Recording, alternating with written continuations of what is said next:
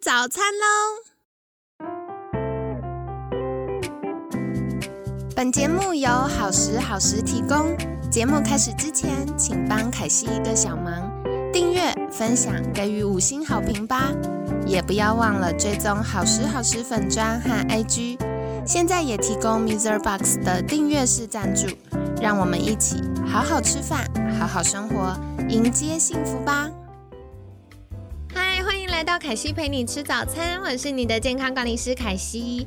今天呢，很开心邀请到凯西的好朋友安曼牙医诊所院长黄黄医师宝贝牙的黄黄医师。黄黄医师早安，早安。好，那今天星期三呢，我觉得我们呃连续聊了几天，就是牙齿的健康跟我们睡眠、呼吸、打呼等等的议题。今天就要来问问，到底牙医可以帮我们什么忙？好，就是凯西这个问题，应该是说关于这些睡眠、呼吸中止的问题，到底牙医师在做些什么？对，因为一般大家比较熟悉的，可能哇，肥胖就是要减肥，可能找新陈代谢科医师。那如果鼻子堵住了，那可能就是要去找耳鼻喉科医师。可是没想到，在睡眠跟打呼这件事上，其实牙医也有一些可以协助我们的地方。嗯嗯嗯。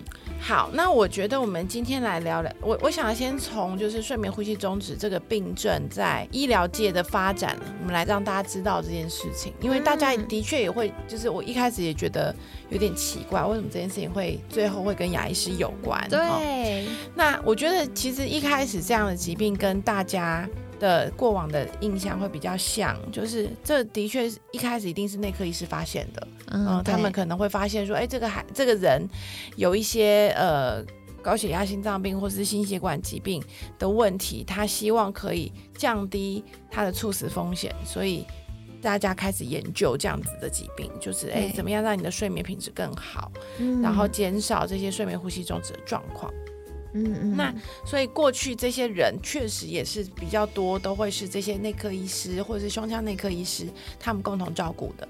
那这些医师通常比较多，也确实就在医疗中心、医学大型的医学中心里面，然后可能有一个睡眠中心成立，然后很多科别的医师都聚集在这里。那因为也因为以前的治疗方式，就像之前。凯西所介绍的，就是哎，都会是带正压呼吸呼吸器，然后就是晚上戴一个机器，戴个面罩，然后让你在睡觉的时候，透过给氧有有压力的，不是氧气，给压有压力的空气，去帮助你维持你的呼吸道畅通。但是后来发现，哎。大家好像不是很愿意戴哎，对，因为觉得好像怪怪的。对对对，那这个其实在国外的研究上也发现了，哦，就是这些人戴了，可能戴了两三年之后，你的佩戴率可能都低于百分之五十。哦，这么低，就是低于一半了耶。对，低于一半，然后而且可能你一个晚上，比如说一个晚上睡了八个小时，你可能戴的时间根本就不到四个小时。所以这些都是后来我们做了研究发现的，所以对于医师来说，就会觉得，哎，那这样子好像根本就没有办法解决问题啊，那是不是有一些其他的方法？然后他们开始想要设计一些口腔的装置，去改变，呃，去改变下颚骨的位置，把下巴往前拉一点点，让你的呼吸道打开一点。那这个就开始有一些牙医师开始进进入了这个领域。对对，所以这个其实是整个医疗发展的过程啊，哈。那到了最近这几年，可能大家这这十年，在美国，他们的这些概念也有了一些转变。哦，就是因为他们发现这样，就是过去的这个模式的失败率实在是有点高，所以，呃，那那失败率来来自于说，哎，他们发现说，很多的人可能大家被诊断出这个疾病，但都不想要乖乖做治疗。对对，呃，讲的这个是是这个部分啦，就是对于医师来说，我们。他们想要调整的是这个部分，他们发现说，哎，用医疗中心或者是用这种中心式的概念，其实很难达到很好的医疗品质。所以，接现在他们其实也想要走社区化。哦，就是希望说，哎，在这个社区里面，在你居家的附近，有一些小的诊所，可以帮忙照顾这些人。对，好，那所以，呃，他们才开始就是找了更多的人合作，就找了牙医师合作，因为牙医诊所很多嘛。好，就是希望说，哎，牙牙医师可以帮忙做这样子的照顾。那所以这个其实我觉得是医疗界整体在转变，台湾没有走到那么前面啦。不过我觉得大概就是未来他们美国大概正在转型这件事情。那我觉得台湾的牙医界可能也开始慢慢在走，在有意识到这个部分。所以我觉得这个大概就是未来的发展一个可能的方向了。嗯，我蛮感谢黄文医师分享这个部分，因为为什么凯西会想在台湾推广健康管理师的服务跟概念？最主要就是像刚刚嗯黄文医师提到，一般在医疗，特别是医院这样讲好了，就是医学中心啊这些医院啊等等，嗯，很多看诊完之后的执行细节，或者是他中间放弃。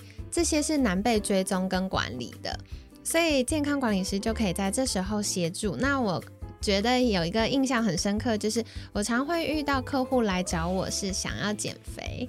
然后一问之下是为什么瘦不下来？因为有打呼跟睡眠呼吸中止症，所以他要减肥。特别是呃四十岁以上男性，我遇到好多。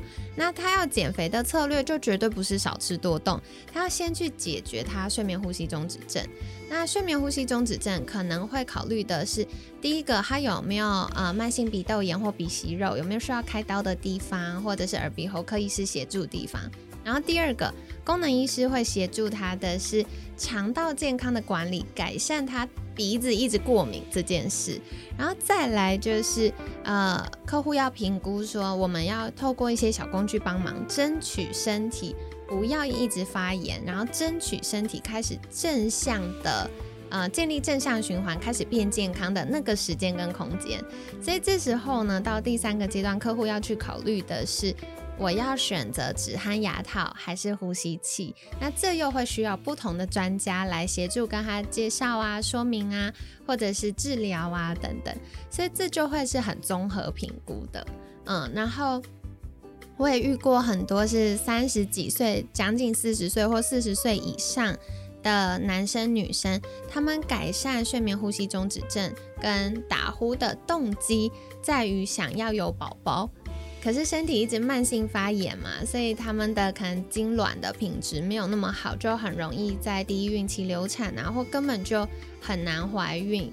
好，所以都是因为把身体的发炎状况稳定下来了，然后把一些长期累积的毒素丢掉了，然后开始再去从饮食、运动调整的时候，他们才可以恢复一个比较健康体态，进而有宝宝。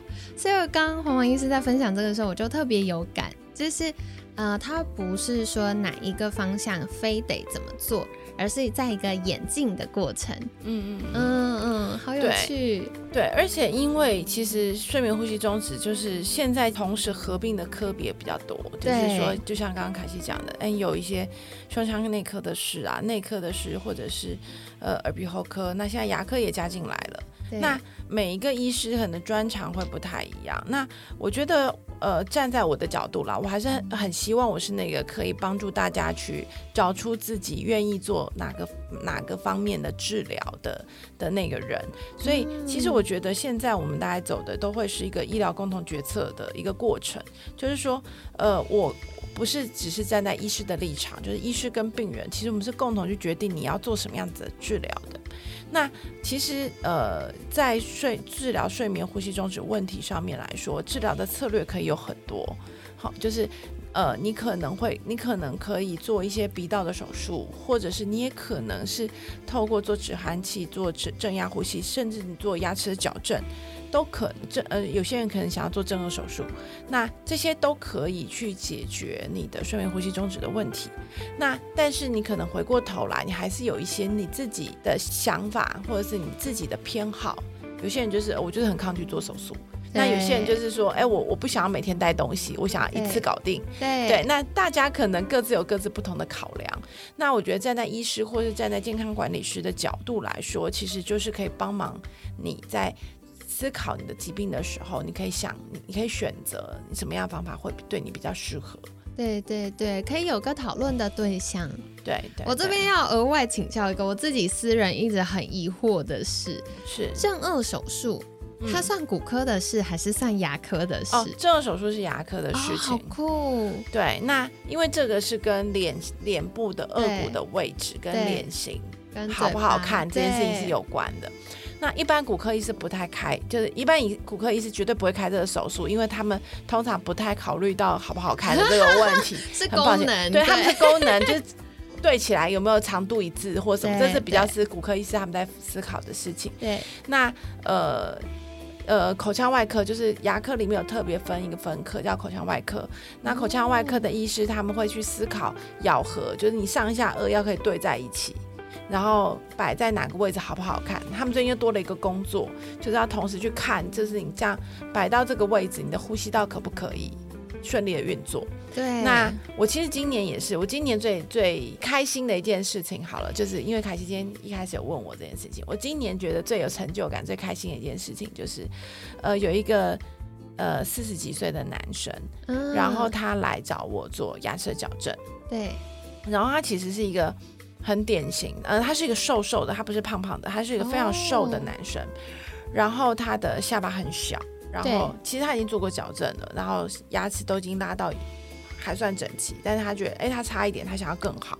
对。然后我看了之后，我就跟他说，你不要再拉了，就是我觉得这个位置对你来说，就是他整个脸型的发展，我觉得他很明显就是有睡眠呼吸中止的问题。哦。然后我就稍微问了他一下，他就说，嗯，他。不太确定他有没有打呼，因为他比较瘦，所以其实他看起来比较不是那种很典型的。对。但是我觉得他的那个整个颚骨的发展都是比较不够的。然后他就说，但是他确实有很大的睡眠的问题，他吃了十几年的安眠药。你看他才四十岁，我说他表示他二十出头就开始吃了，我觉得这对我来说超太年轻了，超惊讶的。然后呢，他看起来整个人也非常的老，所以我就跟他说，哎，那你要不要相信我一次？就你要不要去做一个睡眠检查？那你可能比较适合去做正颌手术，那可以比较大幅度的把你的骨骼做一个比较大幅度的改变，然后你的健康状况才可以提升。如果你只是为了牙齿排整齐，我觉得你就不要做了。对对，因为他已经做过了。对对对，我那时候就是给他的跟他讨论这件事情，后来他就真的相信我这件事，嗯，然后他就特别去做了正颌手术。对对，那我觉得这个其实坦白说，对于台湾很多人来说，去为了这件事情去做正颌手术，其实是比较少见的。因为大大部分人可能，呃，我相信他在走进我门诊之前，他可能也没想过自己是需要做手术的这样的等级，因为他他的脸型看起来没有什么太，以一般人的眼光上来说，他不觉得自己有太大的问题。对对，但是我后来就跟他说，我就说服他这件事情，然后他去做了手术。哇，他手术完之后都觉得我都感动落泪了。怎么说？就是他就说，哎，他睡眠品质好非常的多。然后他那时候他才跟他的手术医师说，他也不没有跟我说，就是他在我们开始有一些建立信任关系之后，他才讲说他其实已经有很长一段时间是忧郁症，因为他睡不好，然后他。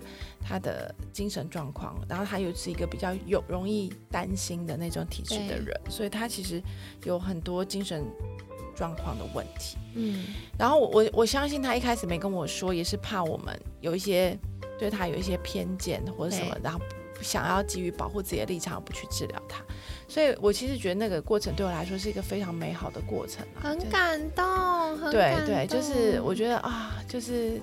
你你你变健康了，然后你可以让你的生活可以有一些新的转变。我其实那个过程对我来说是非常非常的，就是最大的成就感来自于这里。我觉得好感动哦，真的。而且我觉得很多人会跟凯西说，我是个性比较容易紧张、焦虑、忧郁的人。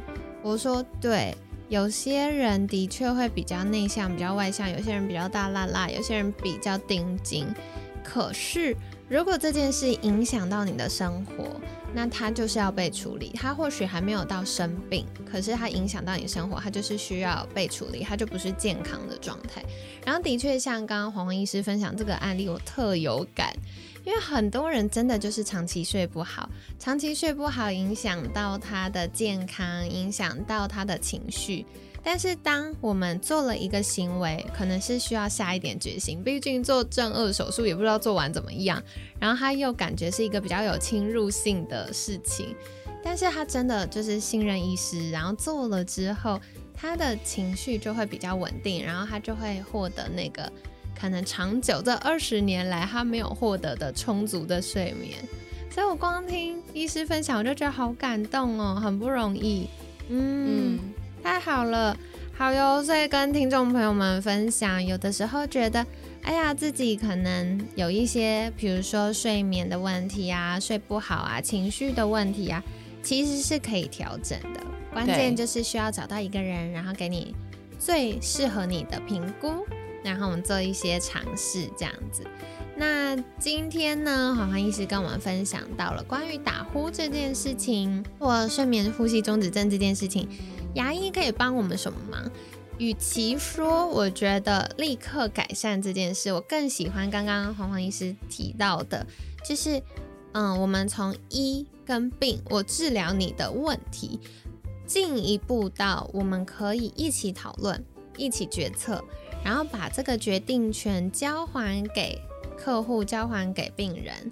那他可能选择的是一个他心理压力比较没有那么大的，他可以优先尝试的，或者是诶，有些人怕痛，有些人怕麻烦。那有些考虑到工作的时间呐，考虑到预算呐等等都没有问题，就是可以一起讨论，然后做出一个决定之后呢，我们就一起往更健康的自己前进。好，所以呢，今天呢就聊到这个部分了。